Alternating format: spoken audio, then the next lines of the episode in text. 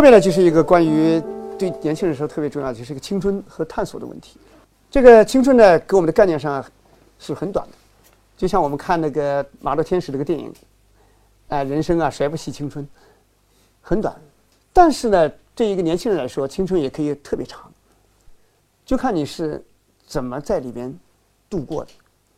就我特别感动我一个电影，就是岩井俊二拍的这个《岁月物语》。《岁月物语》里面为什么青春那么漫长？里边那个北海道少女于野某月，她在北海道的时候，高中的时候，她的高一级的学长特别的会音乐，啊，她作为一个少女来说，特别的喜欢他，但是呢，只是在心里暗恋。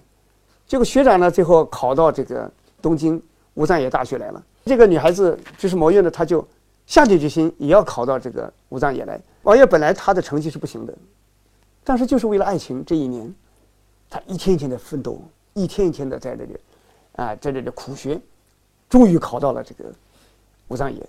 他听说学长在一个书店打工，啊，他要去看他，就是在这么一个过程里边，啊，把一种心事拉得很长很长，哎，很长，不像我们现在的讲快节奏。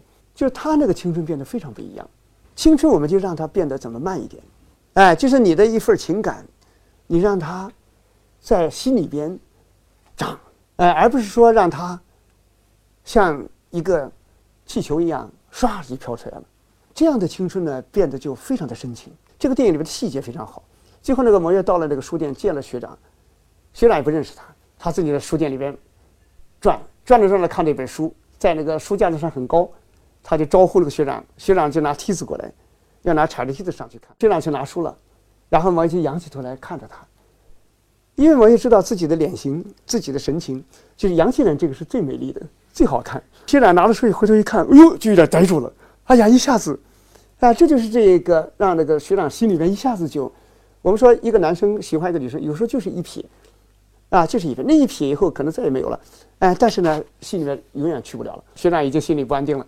哎，收收收钱的时候，就开始问他你是哪个学校？啊，他说他是武藏野大学的。啊，他说你从哪里来的？说从什么什么。哦，就说原来他也是这个学校。哎，然后呢，两个人，哎呦，最后就开始对上了。最后他出书店说下雨了，那个那个那个学长赶快进去，一些顾客以前留下来的破伞拿出来给他找一把。哎呀，所以这一把打开看看。不合适，这把打开看看不合适。然后那个钢琴那个配乐配得特别好，所以青春就有这些东西啊啊，他显得内心深处又又庄重啊，又真挚啊，又又深长。这个青春就很长了，变得就。但是另外一方面呢，青春确实也很残酷。这个里边呢，我们看那个《挪威的森林》的时候，心里边就特别感慨。那里面的几个人，我特别感慨，就是那个出梅和那个永泽。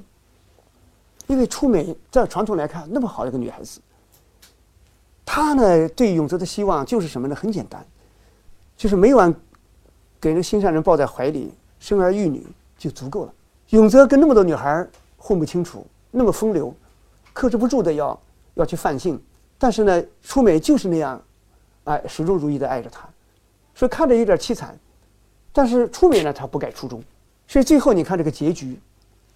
淑美最后最后终于，只能在永泽的这种粗暴下，只好离开他。后来跟另外一个人结了婚，结婚以后过了两年就割腕自杀了，就一辈子就献给了这个情感，哎，献给情感。但是这种残这种残酷是我们看得见的残酷，青春的残酷里面还有另外一面，就是永泽和出美的爱情里边，你仔细的体会，你可以发现一个问题，因为出美的要求和他的心境和他的情感太单纯，太明细了。永泽是一个很自由的人，对他来说是个巨大的框范。如果接受出美的爱情的话，永泽要做出的反回报，就要对自己做巨大的这种梳理，对自己要做巨大的改变。所以对永泽来说，这也是一个丧失自由、特别难以接受的一种生活方式。因为你一次，你我一次有赋予你，我跟别的女生又去风流去了，然后你宽容我，其实我心里也加重了一份罪感。然后呢，下一次我再去，你又宽容我，又加重一分然后再去，再积累了那么多，对永泽来说啊，他的负欠是太多了，所以他如果真的跟初美在一起，对他来说的话，也是一个很沉重的选择，所以反过来说，你不能说是玩世不恭。他通过这种的这种泛性，来表达自己的自由度。所以就有点像劳伦斯写那个小说《请请买票》，有一个小伙子在那个矿区，特别特别的英俊，很多女孩喜欢他，他一口气谈了前前后后谈了十一个女朋友，结果第十一个呢是个厉害角色，看着他又想抛弃他了，结果这个女朋友就把前面谈的十个前任都能找到一起。然后大家一起呢，十一个女孩把这个男生叫到叫到这个一个小屋去，说要跟他聊点高兴的事。去了以后呢，门一锁一扣起来，今天必须选一个，告诉我你到底要哪一个。哇，那个男孩子看着这一帮人，哎，还笑笑的，哎，以为他们开玩笑呢。后来一看这女孩子这么严肃，他就想打马虎眼儿啊，这个想用这种朦朦胧语言来，女孩子必须今天要说清楚。结果他含糊糊不肯说，不肯说很可爱。如果一个男孩子他真正是游戏主义彻底的话，那今天我就假定说一个，逃出困境，然后呢再反悔就完事了。但是他死不肯说，他就是不肯说。今天，所以这个时候就显示他自己内心深处，对真正要要要一个爱情要要承诺下来，他还是显得很庄重的。十一个女孩一看这个样子，打，然后十一个女孩，我说一个男孩打四五个不行，打十一个男孩女孩打他，把他打得落花流水，趴在地下。一开始他还在地下。呃，这这叫，后来慢慢的叫也叫不出声来了，结果那又是一个女孩，就是爱他的，所以一看到他出现这个样子，其实各个心里都有点，又是怕又是疼，后来各个悄声轻声去，他就溜走了。所以这个男孩子其实打的也没怎么样，一会儿爬起来，这个就说永泽这种人啊，我们经常看到他的这一面，很风流，很不负责任，但是其实在另外一面上，他又是非常非常的有自己的严肃性，所以这就是残酷性。生活就没法收拾，好和坏就混在一起。所以《龙与森林》里面就写出一片这种相互之间的刺痛，然后相互之间的有有有高度的期待。还有一个问题呢，就是青春本身呢，就像就像风中的蒲公英一样的飘忽不定的。典型的电影就像那个尼尼克尔斯的那个毕业生啊，毕业生一个大学生毕业以后很清纯，太幼稚。太幼稚的人呢，就说他很容易被周边的各种事情所引诱。他没有选择性，青春有时候出现这个问题就没有选择性，啊，这个很好，哎，接受下来，啊，其实错了，但是呢，只好不停的在在试错。所以这个本呢，他刚刚结束，刚刚大学毕业，遇到鲁滨逊太太，一个一个中年女人，用性来引引诱他，因为认识这个女人，后来认识他女儿伊莱恩，啊，结果又爱上伊莱恩。就说我们说一个人在年轻的时候，他会什么人都爱，啊，什么都是目标，呃，就说一个人如果什么书都喜欢看，那这个人就完蛋了。他是一个三百六十度的人，他还没有形成自己的选择。青春最危险就在这里，啊，就觉得世界上有这么多好东西，啊，是，然后在里面就转圈儿，所以爱情保持不住。其实爱情没有确定性，很容易被替代，因为很多人失恋以后很痛苦，但是假如另外跑出来一个。哦，很英俊的或者很漂亮的，啊，觉得还不错的，我马上就诶，就就投入到心这里面去了。所以这毕业生写的是非常好的。后来他看到他女儿，最后他最后才慢慢体会到自己深爱他女儿。但是伊莱后来知道他跟后来知道了他跟他妈妈的事情，一气之下，哎呀，最后决定跟一个自己不太爱的人去结婚，根本就谈不上爱。哎，后来那个你看那个伊莱最后跟那个人举行婚礼的时候，这时候。本才知道自己的人生关键时刻来了，教堂里边去冲进去，拉着这个伊兰冲出教堂，啊，两个人冲上那坐上车，啊，最后终于奔向新的生活。所以这个青春的错啊，有的人以我我觉得现在有个很大的误解，因为我年轻我可以犯错，其实上帝也原谅年轻人。所以这样的话，就在我们的爱情里面，就经常会丢弃很多很珍贵的东西，或者会接纳了很多完全不该接纳的东西。所以这也是我们在青春时期特别容易大的问题。还有一个问题在哪里呢？就说青春的爱呢，有时候容易放弃，转瞬即逝。为什么呢？我们在社会分层里面可以看到，就说在青少青年时期是个付出的阶段，然后呢，中年时期也是一个付出和得到的阶段。所以很多人到了四五十岁，是他年轻时代的付出，然后呢得到反馈、得到利益的阶段。所以，改革社会的一个变化，最大的阻力就在这个中年这一块儿，因为他青年时期已经付出了，为这个制度，啊，为这个文化，为这个道德，这时候你要改变的话，否定的是他，否定的是他前前半生的付出。所以年轻人的时候，有时候他为了追求一个什么纯真的爱情或者怎么样，但是都会面临成人社会的否定。看那个费里尼的电影《大陆》，就是特别好的电影。它里边那个呃吉尔索米娜，她最后被很粗暴的嫁给了一个流浪艺人。那个艺人呢，简直就没有什么柔情，对待吉姆索米娜就特别的粗暴，整天是不管是方方面面不他不不把他当回事儿。但是他后来在这个流流浪的卖艺生活里边。认看到了，认识了另外一个走钢丝的艺人，叫傻瓜。傻瓜其实是一个很心灵很纤细、非常心灵很温柔的人。他其实最适合跟吉米·索米亚在一起。吉米·索米亚心里也很动心，也很爱他。但是吉米·索米亚还是沉浸在传统中，他认为自己是啊，其实是这个就是扎马诺的人。扎马诺呢，尽管这么坏，但是呢，他是他的人。所以后来他就回避了跟那个傻瓜的爱情。啊，最后那个傻瓜死在那个被扎马诺打死了。所以，一个好人在一生中可以转换自己命运的机会不多，坏人的机会很多。因为人太善良，所以这个吉米·斯文纳就放弃了自己人生中唯一的一个爱情出爱情出道通道，就是那个所谓的善良是一个社会的标准，是被以中年为核心的这个这么一个年龄层强强制的在维护的东西。所以，杰米·斯文纳后来最后在大病之中被扎马诺抛弃，扎马诺最后流流浪在个海边被一些人发现。然后呢，收留他，身体已经特别差了。呃，最后的生命的最后几年，他有个小号，啊，就经常吹这个一个曲子。早马诺后来过了几年，他们演出到这个地方，忽然听到有人哼这个歌曲，这个歌曲只有吉米斯梅纳会。后来就他去打听是谁谁教你们的，才知道这么回事。怎么呢？那时候心里面才觉得，才体会到痛。所以我们说，在青春的时候，这个爱啊，要珍惜它，不要以为。用那个社会的格式一衡量不对，然后赶快就放弃掉，啊，反正那是可能是在你一生中可能有时候是只有这一次相遇，可能以后就没有了。所以吉米索纳的这种悲剧，在很大一个程度上是自己的放弃。所以有些东西真的是是闪闪而过的东西，匆匆而过的东西。有些东西是很恒定的横在你面前，让你接受。所以你如何去辨别？哎，如何去能把握住？你的那种真实的生命的存在，哎，能够把能够在这个一个那么微小的一个打开里边，在它没合上的时候，啊，就能把生命啊灌注进去。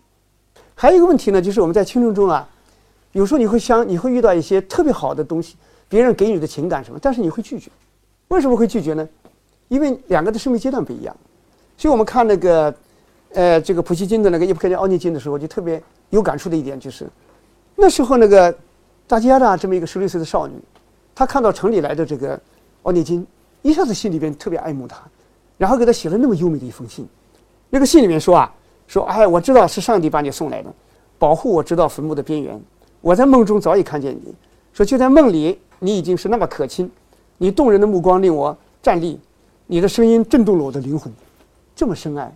但是奥涅金看了以后，一点感觉没有。奥尼金是个什么人呢？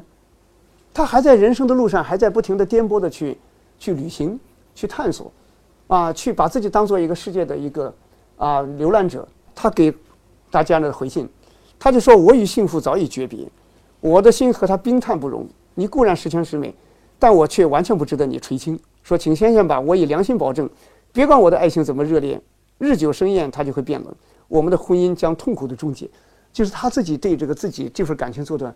一个判断，其实他自己说的不是很真实，他根本就不爱她，他为了安慰一个女孩子，啊，这样来说，所以我们在生活里面经常会这种不对位。但是，一时过境迁，又过了啊几年，奥涅金吃足了苦，忽然才知道当年，大家呢是把他全部的身心啊呈现出来爱他，他才知道在这个世界上再也不会有这个东西。所以这时候他到了莫斯科，又。看到啊，大家了，大家呢已经嫁给一个将军了，他又给他写信，这下是变成他表达自己的一种爱情。但大家呢回信给他，说是亲爱的奥涅金，啊，我心里是多么的爱你，但是现在我已经是一个别人的妻子，我已经是就是完全不可能的。青春里边你会有一次或者几次啊这样一个特别美好的相遇，但是呢你当时看不清楚啊，你会把它排斥掉。所以我们说一个人可能我们在一生中啊。你本来你最好的生活，你已经失去了。就是有时候一个人，你看到一个二十多岁的人，有时候我就会想，哎呀，他可能路上遇到的那个最好的人，啊，是怎么被他被他拒绝掉的？啊，他是怎么让这个人变得让这个可能的生活变得消失掉的？所以我们最后得到的生活都不是我们最好的生活，所以这也是青春里边付出的代价。如果我们在青春里都能获得我们的最好，我们的生活就完全不一样了。而爱情是起了决定作用的。你和一个什么人在一起，这是牵涉到你的生命的一个真正的一个内质啊，你的温暖啊，你的这个真正的生命的一种幸福感都被这个决定。哎，就是，但其实我们绝大部分人都得不到这个你的最好的这个。但是，所以到最后，我就觉得我们要相信，就是一定要让青春的爱像信仰一样坚定。所以我一直认为啊，就是我觉得。我们对待爱情要像对待信仰一样坚定，然后我们对待这个信仰要对像对待爱情一样深情，这样才能构成我们的一个啊生活。所以那个美国那个犹太作家马勒莫德他写的那个《魔童》，我觉得就特别好。他里边那个神学院毕业的一个学生廖，这个廖呢已经二十六岁了，所以他一直在学神学。毕业以后呢，他自己终于觉得自己要找一个爱人，要成家了，他就发了个征婚启事。征婚启事发出去之后，没两天来了个老头，就是这个沙兹曼。沙兹曼来了以后呢，带了个包，一个破包，就说我看了你的那个广告征婚，我来给你，我是个做婚婚姻介绍的，我来给你带来一些介绍给你一些人，看看你满意不满意。然后就打开包，一肚子照片，啊，照片拿出来第一张一看，哟，这个廖一看，哎呦，很不错啊，很温柔，很端庄，啊，他说这个不错，啊，说明天能不能见面？后来那个沙子曼说不行，说明天呢，他要去接他那个孩子。嗯，廖一听怎么还有个孩子？哦，是哎，都都说老头子说我忘记了，他他离了婚。哎呦，这下子利奥一听，哎呦，这个可能有点不行。再再下一个，下一个拿出来一看，哎呦，长得更秀美，啊，然后又是特别好。后来那个沙斯曼说，哦，这个也不行。这一串照片那么多，都很好，但他最后总有一个问题，所以这个。哎呀，利奥就觉得很丧气，怎么搞的？哎，都都都有手，都有都有缺陷。后来老头说：“只好我这次不行，我以后另外给你介绍一些。”然后就把那个照片放回包。放回包的时候，那个利奥发现你那个包里还有一张没拿出来，就说：“你那怎么那张不拿出来？”那个廖说：“这个根本就不配你。”那个廖说：“哎，我想看看。”哎，老头说：“不用不用，教养又差，这个家境又差，根本不值得你看。”后来那个呃那个廖一听更要看，后来就拿出来一看，他觉得哎呀很温柔。啊，人看着也很端正，啊，什么时候就说，哎呀，我想见他。那老师说不行不行，后来就走掉了。走掉之后，那两天廖就睡不着觉，他整天想起最后那张照片。后来他终于找到那个老头子，说我还是要见那个。后来老头说，这就没办法了，你这么死硬的要见他，要后你要后悔就是你的事情。后来就去见了。哎呀，李敖一看这个小姑娘，这么好一个姑娘，说话很得体，哎呀，也很有修养，也很就是，一看就是。平凡人家培育出来的那种很很很善良、很端正的女孩子，又跟他缠了三天步，最后他不去跑跑去找杀手了，啊，说是我要跟他结婚。那个老头一看，你才三天你就你就要跟他结婚了，你能够确定吗？说我就是要跟他结婚。所以，爱情是个观念性的，有的人把爱情理解的太复杂，把它变成思想性的。爱情是个观念性的东西，它就是一种观念贯彻到底，就是能对上，然后呢就好好的忠于他。好好的去让岁月，啊，去不断的丰富他，所以这个利奥有个很好的品质，啊，他就看到这个女孩子这么单这么纯正，啊，这么这么这么纯情，哎，他就决心跟她一起，啊，一直走到远，走到永远。后来最后这这两个人真的结婚了，要结婚才知道，原来那个老头子是他爸爸。上次吧，这个老头很很狡猾，呃，他早就看中这个家伙，哎，所以他呢是处心积虑的就，啊，欲擒故纵，搞了那么一大套这个，呃，方式方法。所以这个里面特别的点出现，就犹太人的狡猾，但是犹太人的父爱，啊，犹太人作为一个父亲的那种内心的对女儿的那种，啊，那种深最深的那种爱爱情，那那种深爱，哎，这么一个故事里面出来的。但是呢，更感人就是那个利奥，啊，利奥，利奥对于这种，啊，他自己的那种心理感觉，从心里面去爱一个人，然后一生相信自己，就是说，每个人真正能有爱情的人是肯定有爱情自信。很多爱情的被溃败都是没有爱情自信，都是在观察，不停的敏感，啊，这里行不行？那里行不行？哎，不停的在怀疑，这些怀很多怀疑，它是一个就像蚁穴一样的来攻破一个大地，啊，最后让你崩溃，所以利奥身上有一种特别特别好的像信仰一样的信仰一样的爱情。我觉得这个就是他的一个，因为他是学神学的，所以他把他的那个学神学的那种信仰性移植到放到了爱情里面去。这样的话，使爱情本身也变得特别的有一种纯度，有一种持续的力量。所以这就是我觉得特别特别值得我们去体会的一个部分。好，我觉得这个跟大家这个呃就交流到这里。啊，谢谢大家，嗯，谢谢大家，嗯。